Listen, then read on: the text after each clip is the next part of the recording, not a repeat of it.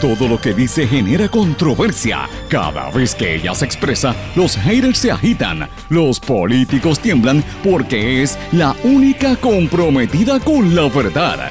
Periodista, bloguera, relacionista licenciada, analista de la noticia, escritora y le dicen la provocadora en las redes sociales. Y ahora comienza en blanco y negro con Sandra Rodríguez Coto.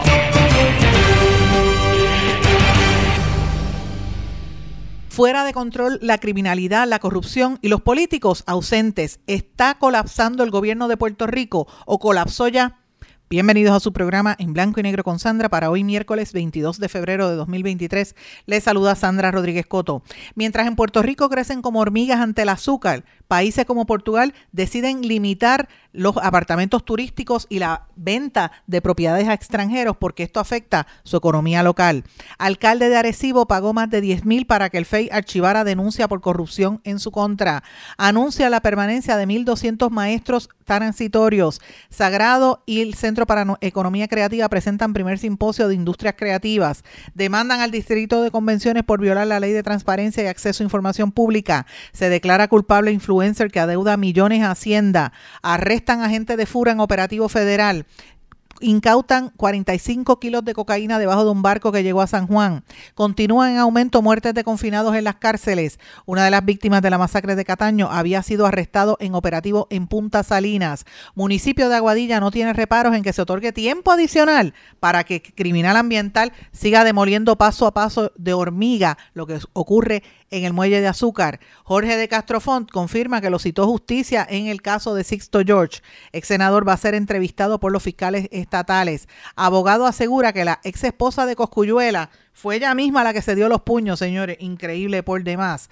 La tercera guerra mundial está más cerca que nunca, dice Donald Trump. El exmandatario responsabilizó de la situación global eh, inestable a los belicistas, a los globalistas y lo que él llamó las cloacas del Estado en las instituciones de los Estados Unidos. Vamos a hablar de estas y otras noticias en la edición de hoy de En Blanco y Negro con Sandra. Esto es un programa independiente, sindicalizado, que se transmite a través de todo Puerto Rico en una serie de emisoras que son las más fuertes en sus respectivas regiones, también por sus plataformas digitales, aplicaciones para dispositivos móviles y redes sociales. Y estas emisoras son Cadena WIAC, compuesta por WYAC 930 AM Cabo Rojo Mayagüez, WISA WISA 1390 AM desde Isabela, WIAC 740 AM desde la zona metropolitana. Nos sintonizan también por WLRP 1460 AM Radio Raíces, La Voz del Pepino en San Sebastián, por X61 que es el 610 AM 94.3 FM Patillas, Guayama y toda la zona del sureste y este del país, y por WPAB 550 AM Ponce y Eco 93.1 FM. Vamos de lleno con los temas para el día de hoy. En blanco y negro con Sandra Rodríguez Coto. Muy buenas tardes, bienvenidos a esta edición de En Blanco y Negro con Sandra. Hoy es miércoles, mitad de semana, mis amigos, y hoy es un miércoles muy duro, un miércoles en donde todo el país está de luto y con mucho dolor por lo que estamos viviendo en nuestro país. Ya ustedes escucharon los titulares y realmente son todas noticias negativas. Empezamos duro en lo que estamos viendo en nuestro país porque estamos viviendo momentos duros y hay que decirlo para combatirlo y hay que decirlo para levantar la voz. Señores, tengo que confesarles comenzando el programa que hoy no ha sido un día fácil para mí porque cuando yo eh, desde temprano me levanto a prepararme a lo largo del día y a preparar los contenidos que vamos a trabajar, y todo lo que tú ves son noticias negativas y negativas y negativas y preocupaciones y alza la economía y mira lo que sucede a nivel internacional que a todas luces vemos que el mundo se está dirigiendo a, una crisis, Dios quiera que no, mundial, que un expresidente como Donald Trump, con toda la locura que se pueda atribuir a él, hay que coincidir que está diciendo la verdad, que dice que el mundo se encamina a una guerra y los señales están ahí mírelo, esa tensión entre Rusia que ya dijo vamos a, ya va a hacer las pruebas nucleares, esa guerra con Ucrania, el apoyo que le está dando Estados Unidos guerreando de manera indirecta en esa parte del mundo, mientras en Turquía más de 8 millones de personas entre Turquía y Siria afectados, los que sobrevivieron a los terremotos, más de 7 mil terremotos, porque ha seguido temblando la tierra en, ese, en esa región, 42 mil muertos que se sepa hasta ahora Eso se está viviendo allá en Europa. La gente está desesperada por la, eh, el, la, lo caro que está la vida. Lo mismo está pasando desde Canadá hasta Argentina. Y nosotros en nuestra pequeña colonia caribeña estamos viviendo un momento de absoluta decadencia, de, de colapso de nuestras instituciones, donde la corrupción demuestra lo mal que andamos. Porque usted que me está escuchando, a lo mejor usted es popular, de clavo pasado, como dicen, o quizás usted de los que saca la bandera del PIB verde y, eh, cree ciegamente en los pipiolos. O quizás usted dice, no, yo soy proamericano, yo soy estadista y voy a votar por el PNP. Y siguen hablando de la política y la politiquería. Yo le pregunto a usted que me está escuchando. A mí no me importa el partido que usted eh, milite, o si no milita en ninguno tampoco. Porque a la hora de la verdad, eso no importa, señores. Estamos todos en el mismo bote, en el mismo bote que se llama Puerto Rico que un bote que está a la deriva, con un gobierno que colapsó, porque el gobierno también es criminal y corrupto. ¿Y por qué yo empiezo el programa así, señores? Porque estamos viviendo momentos donde hay que aferrarnos a nuestra fe, hay que aferrarnos a nuestras comunidades, hay que aferrarnos a la cultura, a la educación, que es lo único, la educación es lo único que va a combatir momentos como el que estamos viviendo hoy donde el titular de noticias en todo el país es el asesinato de ese niño de cuatro años. Cuatro añitos, señores. En una fiesta de cumpleaños. Ah, en un caserío. Ah, en Cataño, gente pobre. Ah, en, en, en, el residencial donde sea. Señores, eso puede pasar en cualquier parte. Le han tronchado la vida a ese niño, han marcado a esa familia, a esa comunidad y estamos nuevamente en duelo. Hoy es un día muy difícil para uno pararse detrás de un micrófono a tratar de presentar lo que sucede, porque estas cosas le aprietan a uno al corazón. Porque cuando uno se para aquí, y eso yo lo, he hecho toda mi vida, de decir las cosas que veo, lo hago con el profundo convencimiento de que aporto y que quiero fomentar lo mejor para mi país y que la gente lo haga enterándose, informándose, para tomar mejores decisiones, para saber a quién apoyar, para denunciar lo que está pasando mal. Pero señores, vivimos un país colapsado sin gobierno, con un gobierno que está pendiente a los Airbnb y está pendiente a, a, venderle, regalarle como pescado bombado nuestras tierras a los extranjeros y no le piden nada a cambio. Un gobierno que a la gente pobre lo sigue marginando para que se vayan porque es un plan como fue Operación Manos a la Obra en los 50, pues mira, ahora mismo hay un plan de Puerto Rico sin puertorriqueños para que la gente se vaya. Y le hacen la condición imposible para que nuestros jóvenes se puedan quedar aquí. Y nuestros jóvenes se tienen que ir. Y los que se quedan para sobrevivir se meten en el narcotráfico, que lo dirigen los pejes gordos que nadie toca. Que ahí están políticos y ahí hay gente que usted la ve en las páginas sociales. Es más, ya no salen para, que no los, para, no, para no calentarse. Y mientras tanto, una comunidad sumida en el narcotráfico, como secuela de la guerra de pandillas, sufre otras víctimas inocentes, uno muerto, un niñito de cuatro años, señores, víctimas inocentes de la represión del narcoestado en que vivimos. Porque ahora mismo yo me puedo imaginar a los viejitos que viven allí en Cataño, con miedo a salir a la calle, las madres que no saben si mandar a sus nenes a la escuela o qué hacer, o salir porque tienen miedo.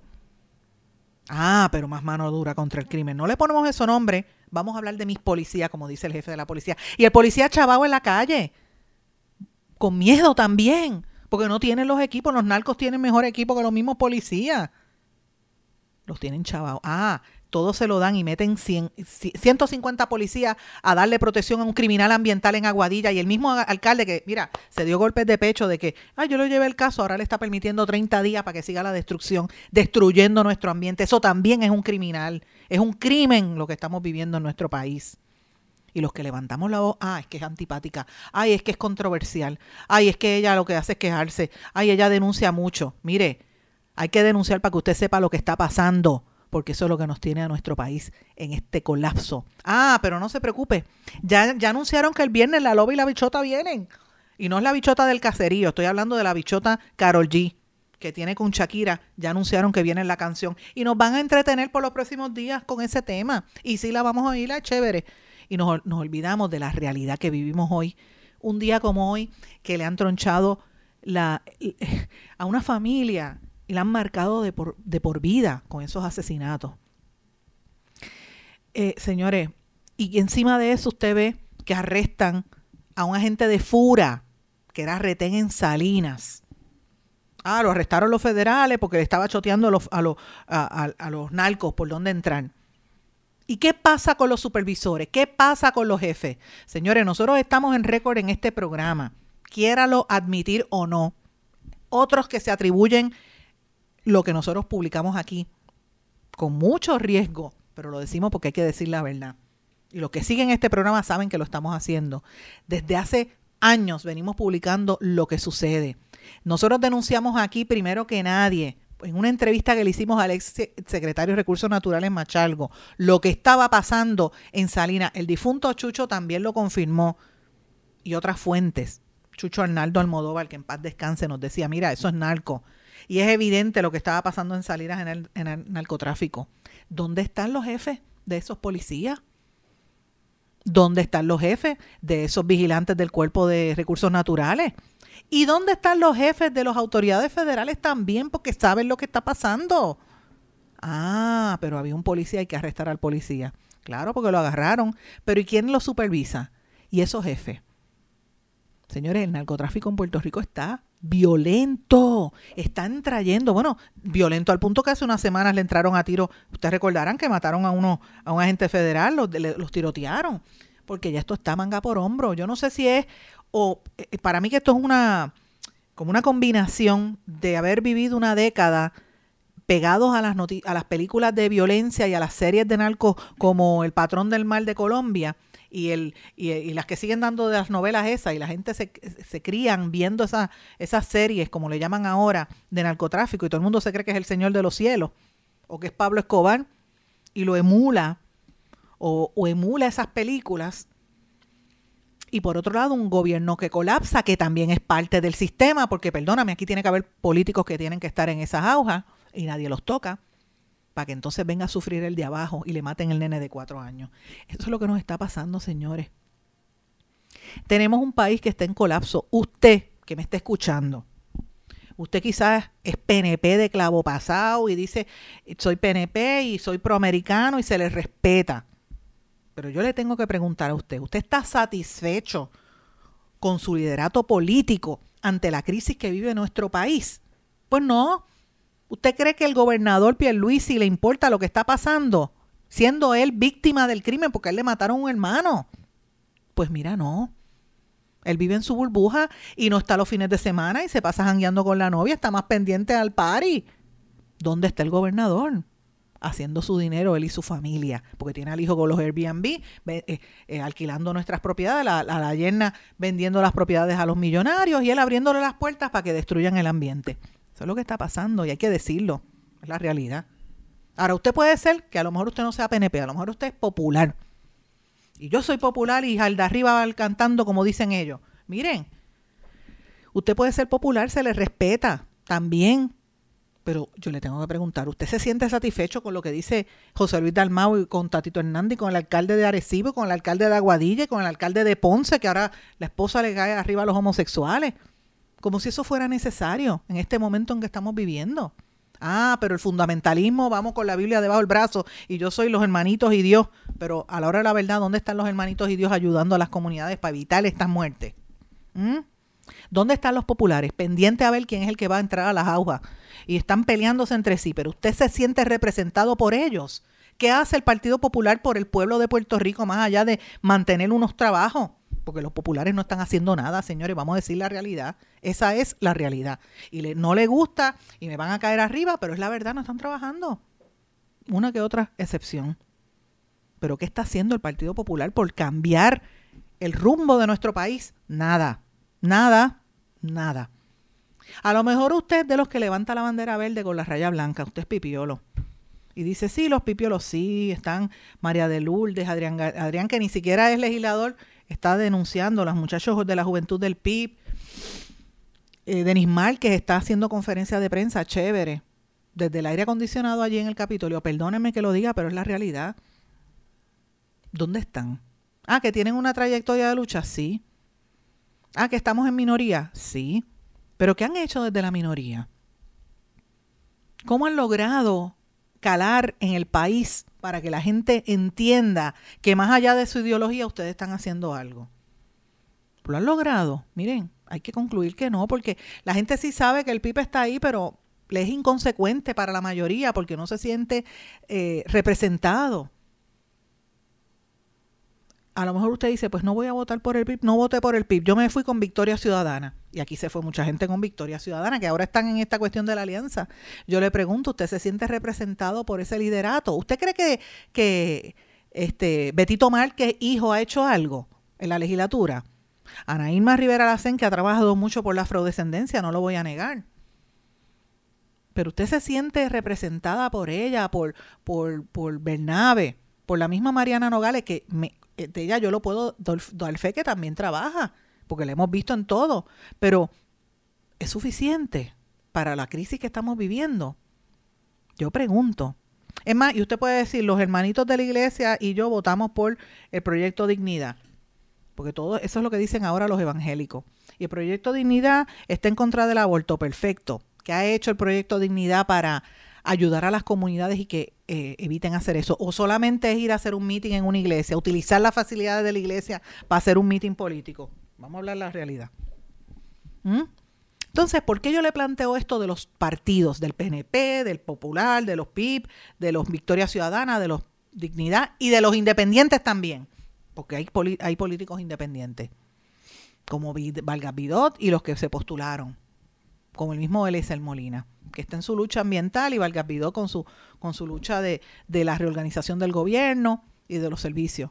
Pero la pregunta es, ¿eso ha ayudado a evitar lo que estamos viviendo? ¿Dónde está la fiscalización a un gobierno que colapsó, que no le importa la seguridad porque están pendientes a regalar el país y, y montar a la gente en aviones para que se vayan? El gobierno de Pedro Pierluisi, que permite esto que está sucediendo, que permite que sigan a la criminalidad, que auspicia y permite esos narcos porque les está dando mano libre en lugares como Salinas para que sigan entrando droga y que después la llevan al centro del pueblo, del centro del país, que sabemos dónde es y lo hemos denunciado, pero en este momento me voy a reservar el lugar.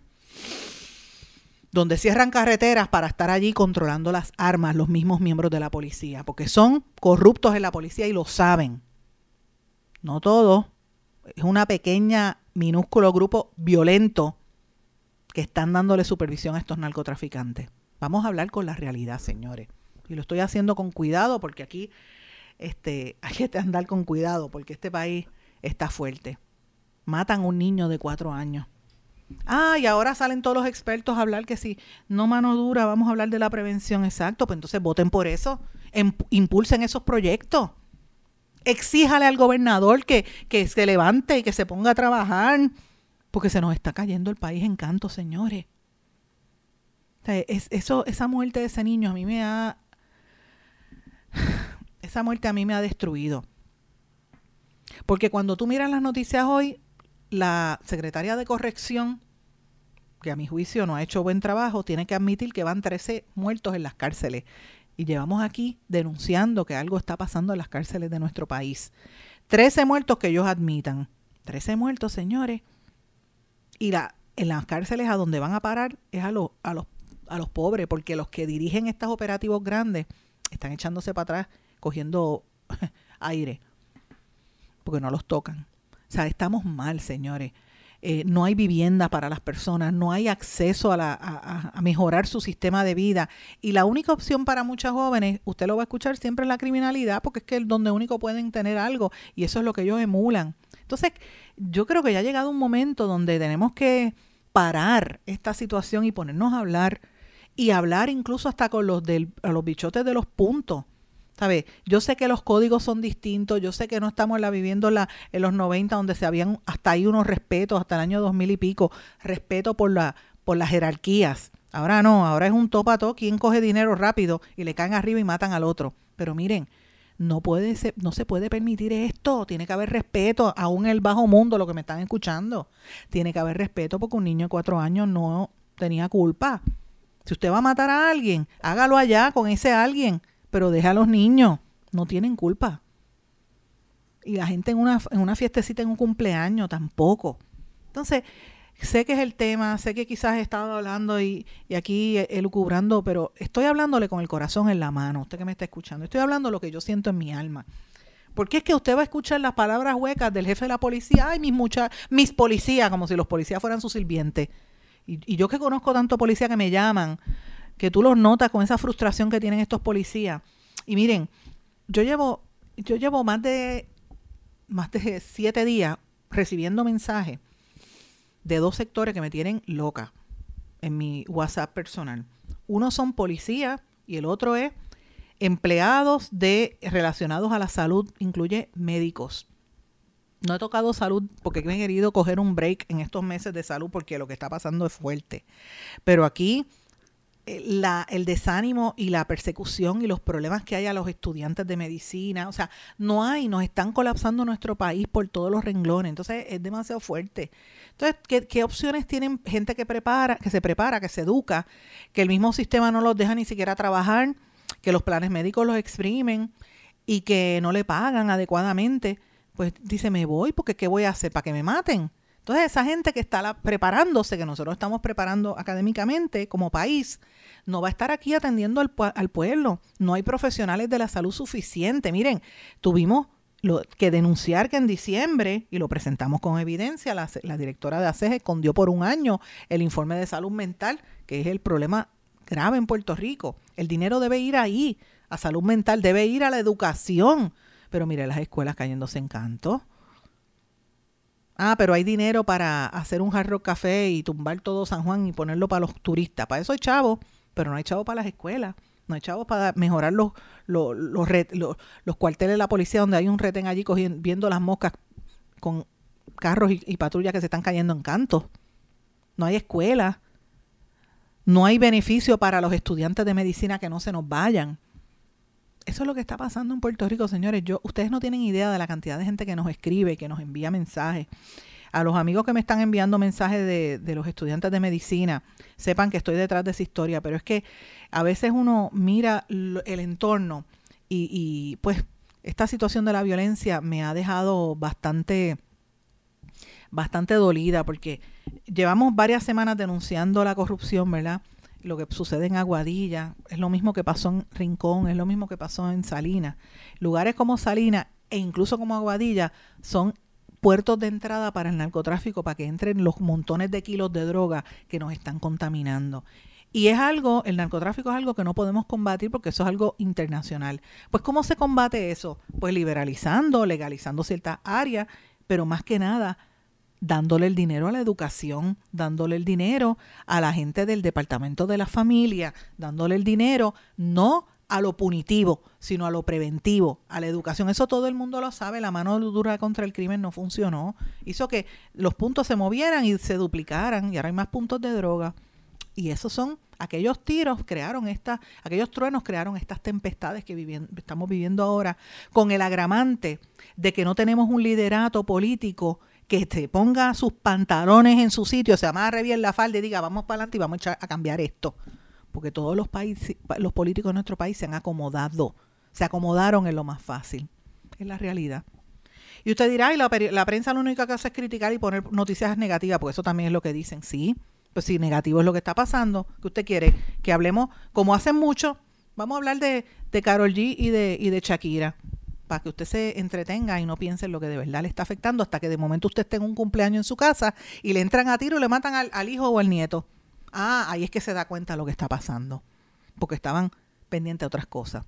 Yo lo estoy planteando, señores, porque es, eh, ¿verdad? No quiero entrar en los titulares uno por uno. Yo usted lo escuchó esta mañana, si oyeron mis titulares por la mañana también lo oyó están pasando cosas malas, eso lo ha cubierto toda la prensa, pero la realidad es qué vamos a hacer para resolverlo. Pues mire, aquí hay entidades comunitarias que están luchando desde las bases para tratar de sacar a los nenes de los puntos y darle arte, darle cultura, pero aquí le han quitado los fondos a todo. Mire la Universidad de Puerto Rico lo que da pena. Mire las instituciones como el, el Conservatorio de Música, que era un, lugar para fomentar la cultura. Mire el Instituto de Cultura, que el gobierno de Rosselló le quitaron el 90% del, del presupuesto. Si usted tenía un peso, le quitaron 90 centavos ¿Cómo con 10 centavos de cada peso usted iba a llevar la cultura de nuestro país? Ah, que hay obras de teatro. Sí, las han abierto. Pero eso no es, no es necesariamente lo único que pasa en cultura. Hay que trabajar desde la base. Y ese dinero se ha ido eliminando. Porque se, ¿Por qué? Porque se le da a lo suyo. Para hacer dinero rápido, los que entran cada cuatro años, se hacen ricos en cuatro años, se ponen el Rolex como el Rolex que tenía el alcalde, el exalcalde de Cataño, y el que le vendió el Rolex, este, ¿cómo que se llamaba él? Bow.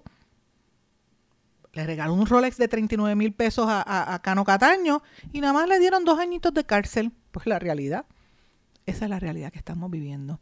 Ese es el ejemplo de lo que estamos viviendo como país. Y me duele en el corazón. Pero me rehuso a rendirme en la raya y le pido a usted que haga lo mismo. No, no podemos seguir permitiendo que el país lo controlen los narcos y lo controlen los corruptos porque son lo mismo. Los políticos corruptos son narcos porque operan de la misma manera y sabrá Dios si pertenecen a los mismos redes. Hay que empezar a cambiar y hay que empezar a mirar paradigmas distintos por encima de, de las gringolas de los partidos, porque ningún partido ha solucionado los problemas. Es la realidad. Voy a una pausa, regresamos enseguida. No se retiren, el análisis y la controversia continúa en breve, en blanco y negro, con Sandra Rodríguez Coto.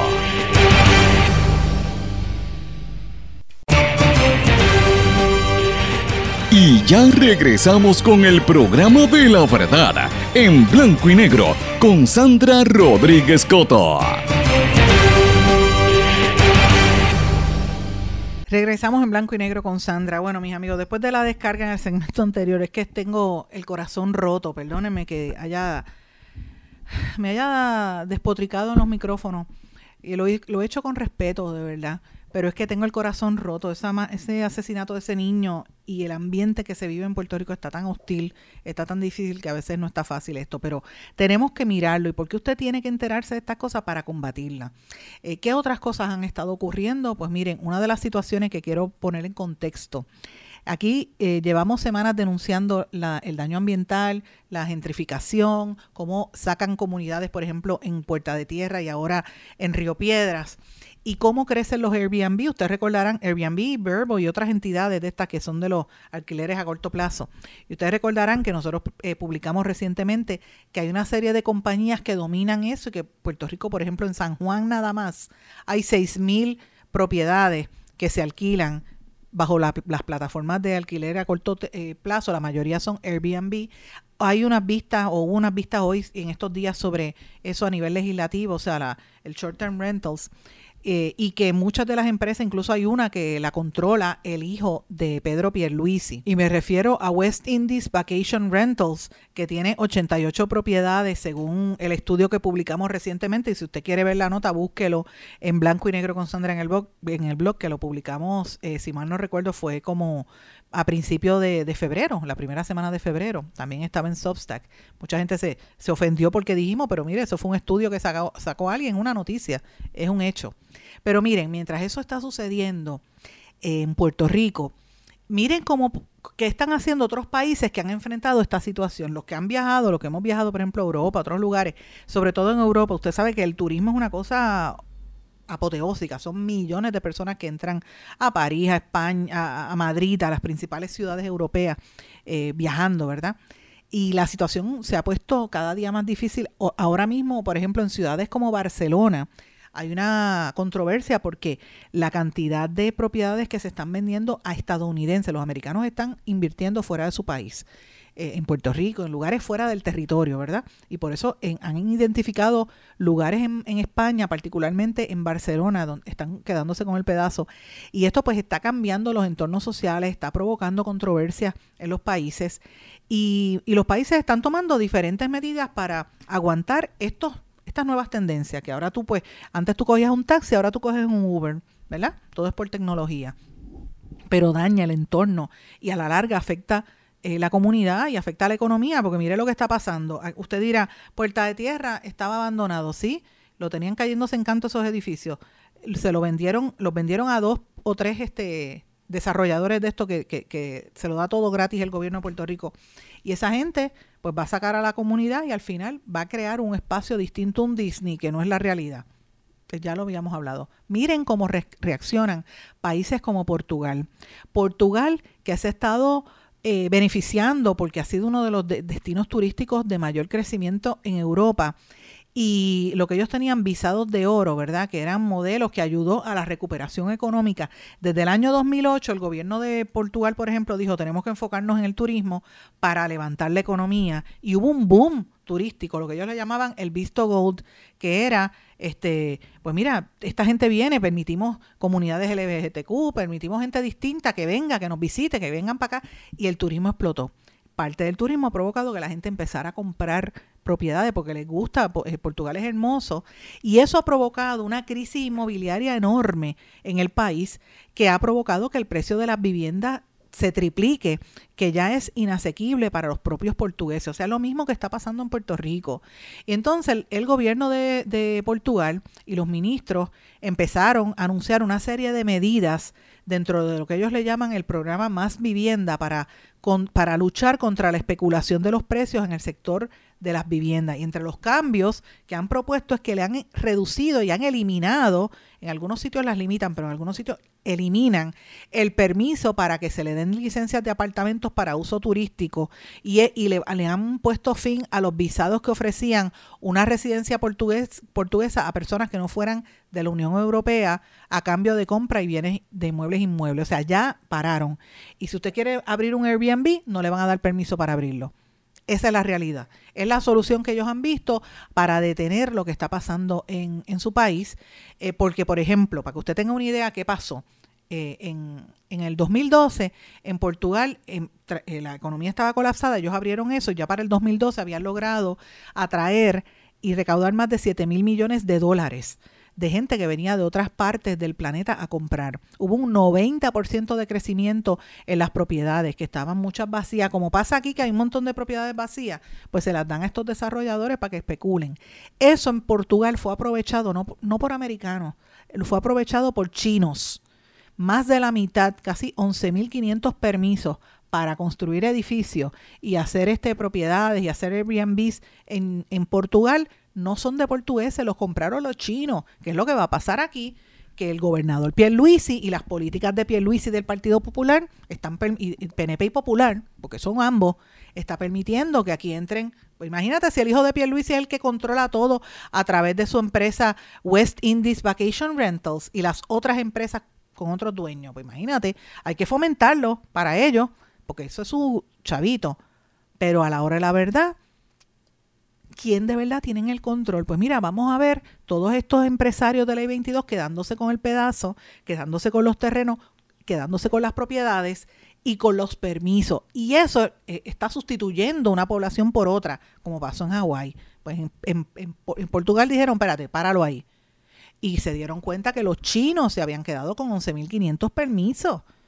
Entonces, en la Unión Europea, esto es un tema que se ha estado discutiendo también para tratar de, ¿verdad?, de, de, restringir los programas porque lo están viendo como un proceso de blanqueo de dinero, de evasión fiscal, de financiamiento del terrorismo a través de esto, de la corrupción y la infiltración del crimen organizado. Ya eso se discute en la Unión Europea, esto que les estoy diciendo. La Comisión de las Libertades Civiles del Parlamento Europeo dice que este tipo de negocios son objetables desde el punto de vista ético, jurídico y económico.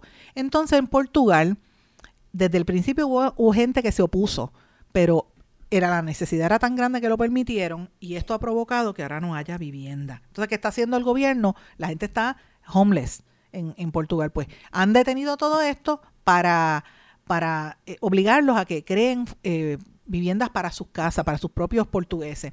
No es la primera vez que esto sucede en Europa. En el año, en el año 2021, el Reino Unido abolió un proyecto parecido porque en, en, el caso de Inglaterra ellos vieron un crecimiento grande de rusos que estaban haciendo esto.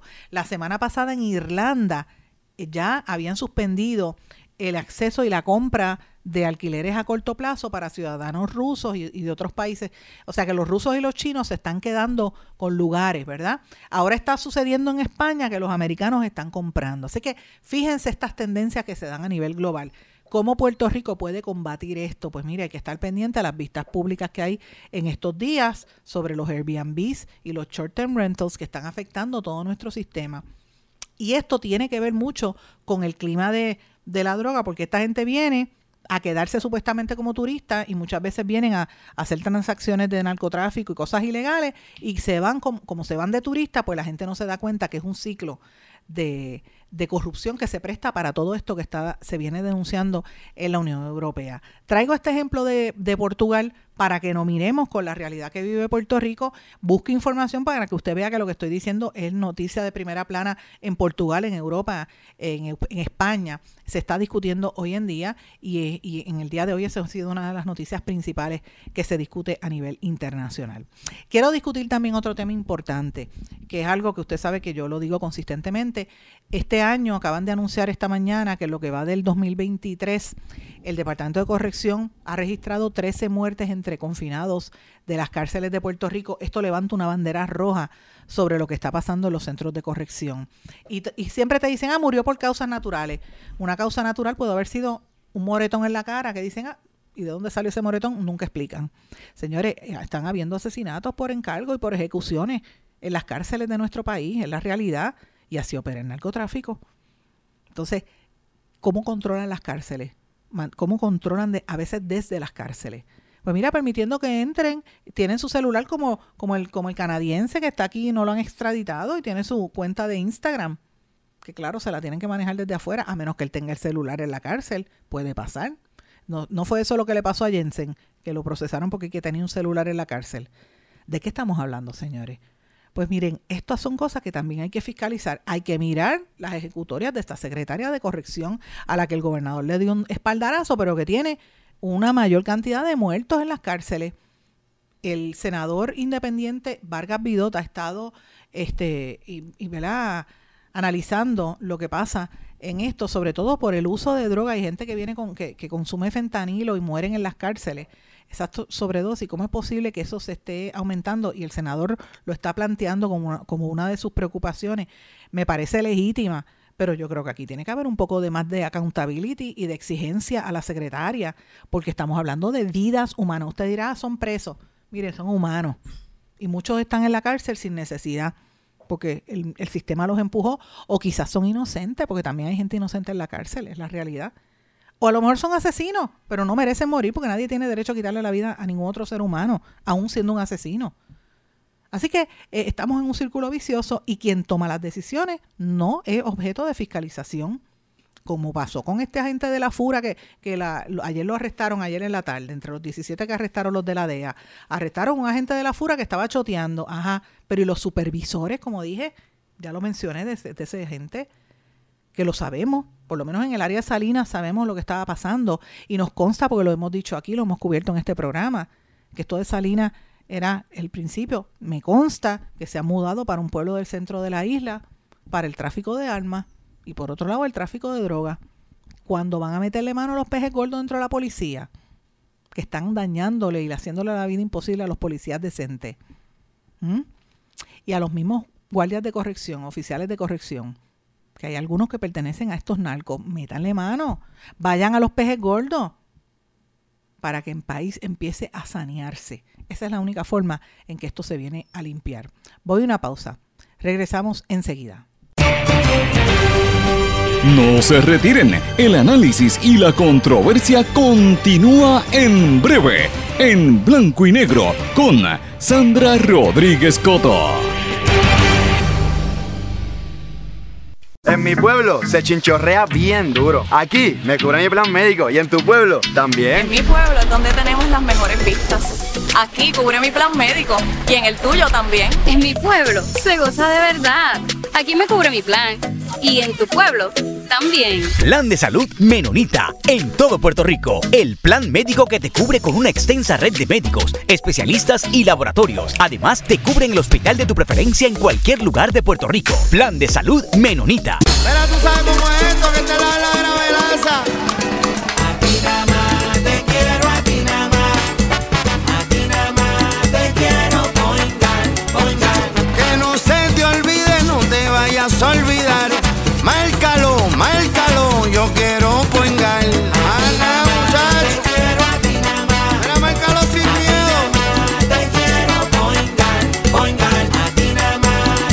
Yo quiero Point Guard. Muchacho. El dolor de cabeza con sus obligaciones de contabilidad con los servicios que presta Villalba y Villalba Company. Directo, personal y con sensibilidad humana. Lo que se busca en un verdadero asesor de contabilidad para todo tipo de servicio de contabilidad, pago de IBU, pago de nómina, informes trimestrales y anuales y otros. Ofrecen servicio directo personalizado. Villalba y Villalba Company. Para orientaciones, su teléfono el 939-336-5774. 939-336-5774. Y ya regresamos con el programa de la verdad en blanco y negro con Sandra Rodríguez Coto. Regresamos a esta parte final de En Blanco y Negro con Sandra. Bueno, mis amigos, el influencer Jorge Cristian Batista Agront, que hacía los videos y se pasaba hablando de, de cómo hacerse millonario, mira, se declaró culpable, va a tener que pagarle 8.3 millones de dólares a Hacienda y ofrecer horas de servicio comunitario para que usted vea que lo que él decía en las redes sociales no era necesariamente verdad. Yo creo que ahí tiene que haber otras cosas detrás de todo eso. Pero claro, como él está saliendo ahora con una muchacha que sale en la prensa, que no me acuerdo ni cómo es en los medios, cuál es el nombre de ella, se me olvida. Pues mira, este, pues, lo cogen como algo de entertainment y no se dan cuenta de una persona que eh, evadió el pago de 8 millones de dólares. Pues para que usted vea las cosas que pasan en nuestro país. Demandan al Distrito de Convenciones por violar la ley de transparencia y acceso a la información pública. Me refiero a la Comisión Ciudadana para la Auditoría del Crédito. Radicó una demanda en el Tribunal de San Juan contra la autoridad del Distrito de Convenciones por violar la ley de transparencia luego de negarse a entregar información sobre las emisiones de bonos de la corporación, los estados financieros, minutas de sus juntas y otros documentos. Para que usted vea, esto lo denuncia Eva Prado, para que usted vea cómo la autoridad del Distrito de Convenciones y Mariela Ballines están protegiendo a los corruptos de nuestro país. Eso es la realidad. Señores, en la política los populares están ahí tratando de unirse. Le pide José Luis Dalmau que los populares se unan y que salgan y hagan campaña juntos para ver si ganan las próximas elecciones. La alcaldesa de Loíza, Julia Nazario, que yo sé que ella escucha este programa, eh, acaba de radicar la, ¿verdad? Para la solicitud para eh, postularse a la presidencia de la Organización de Mujeres Populares. Así que ella va de la mano con el alcalde de, con el con Luis, eh, Luis Javier Hernández, presidente de la Asociación de Alcaldes, que usted sabe que, que él es candidato y aspirante a la, a la presidencia del Partido Popular, pues ya usted sabe por dónde vienen los tiros, a quién están respaldando. Y hablando de populares, que también fue PNP, Jorge de Castrofont, el ex senador confirma, lo citó el Departamento de Justicia en una investigación sobre Sixto George. Usted y yo sabemos que esa investigación va a quedar en nada. Eso es de la boca para afuera para decir que atendieron el tema de los influencers, pero no le meten mano a los que de verdad están, que tienen que meterle mano a todos esos corruptos que han eh, puesto eh, de cabilderos en los medios de comunicación. A eso no se atreven a tocarlo, ¿verdad? Para que no hable mal de ellos en los medios. Esa es la realidad. Pero, ¿cómo usted responde a esto? Pues mira, aportando a la creatividad, al arte, a la cultura. Hoy eh, han habido muchos eventos que se anunciaron culturales, la, la, ¿verdad? La, la, alianza que hay entre el Museo de Arte de Puerto Rico y el Museo de Ponce, todas estas exposiciones que han surgido y la noticia que desde la Universidad del Sagrado Corazón se realizó el primer simposio de industrias creativas, que lo van a celebrar en estos días, eh, entre Sagrado y el Centro para la Nueva Economía, que están fomentando el arte y todo lo relacionado a la industria del arte, ¿verdad? como ellos le llaman las industrias creativas, como un desarrollo económico para nuestro país. Así que lo estamos viendo como una oportunidad. Este, y por ahí, pues ahí hay unas, unas opciones, ¿verdad? No solamente a nivel de cultura, sino también, eh, ¿verdad? Diferentes mecanismos en, en, grupos comunitarios, grupos de música, medios locales, eh, sectores comunitarios, ¿verdad? Cines comunitarios. Esos proyectos que se hacen desde la base están creando no solamente comunidad, sino también actividad económica, además de que fomentan la cultura. Señores, el alcalde de Arecibo pagó más de 10 mil dólares para que el FEI archivara su la denuncia en su contra, porque usted sabe que él tiene como contratada a la convicta Maritere González como asistente especial. Mire, la ha dejado. Entonces, ese es el tema, para que usted vea cómo son, y son populares. Él dice que eso es mentira, pero mire, por eso fue, él, él, él negoció con el, con el, con el FEI Él lo negoció, no puede tapar el cielo con la mano. Mire, el pueblo no es estúpido. Él, lo negoció. Entonces, para que usted vea cómo están operando los alcaldes de nuestro país y los populares, por más que traten de enmendarse, cuando usted ve cosas así, o como cuando usted ve lo que, lo que dijo la esposa del alcalde de, de, de Ponce, pues mira, la gente se molesta. Señores, el gobernador anunció ayer la permanencia a 1.215 maestros transitorios, le dio el estatus de permanente, eh, lo que permitirá que los servicios no se interrumpan en las escuelas y esto pues me parece que es un tema importante que quería mencionarlo también entre las noticias. Y mencioné los titulares, la esposa, el abogado, los abogados de Coscuyuela, el rapero, licenciado Carlos Aponte, ahora dice que la ex esposa de Jennifer Fungensi, ella misma se dio los puños y ella misma fue la que se golpeó, que no fue su cliente. O sea, miren cómo hace la historia. Eh, quiero mencionar también que hoy se destaca eh, un histórico encuentro entre las organizaciones a favor de las artes y las humanidades con eh, la reunión que hubo de las presidentas del National Endowment for the Arts y el National Endowment for the Humanities, que vinieron aquí a Puerto Rico a reunirse con el liderato de, del Instituto de Cultura y con otras entidades como eh, y otras, ¿verdad? Eh, y pues han visto los trabajos que se están desarrollando a nivel cultural. Y mientras tanto, a nivel, a nivel global están ocurriendo muchas cosas. Lo dije en los titulares, el expresidente Donald Trump está responsabilizando de la situación global inestable a toda esa gente a favor de la guerra, a los globalistas y a las cloacas del Estado, como él dice. Él dice, la tercera guerra mundial está más cerca que nunca por las determinaciones que está haciendo el incumbente Biden. Eso dice Donald Trump.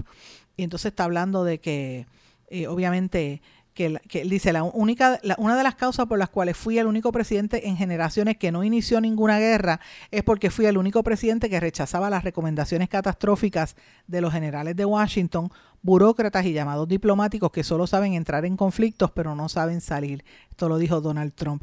Y uno tiene que concluir a veces decir, bueno, pues sabrá Dios si lo que está diciendo es verdad.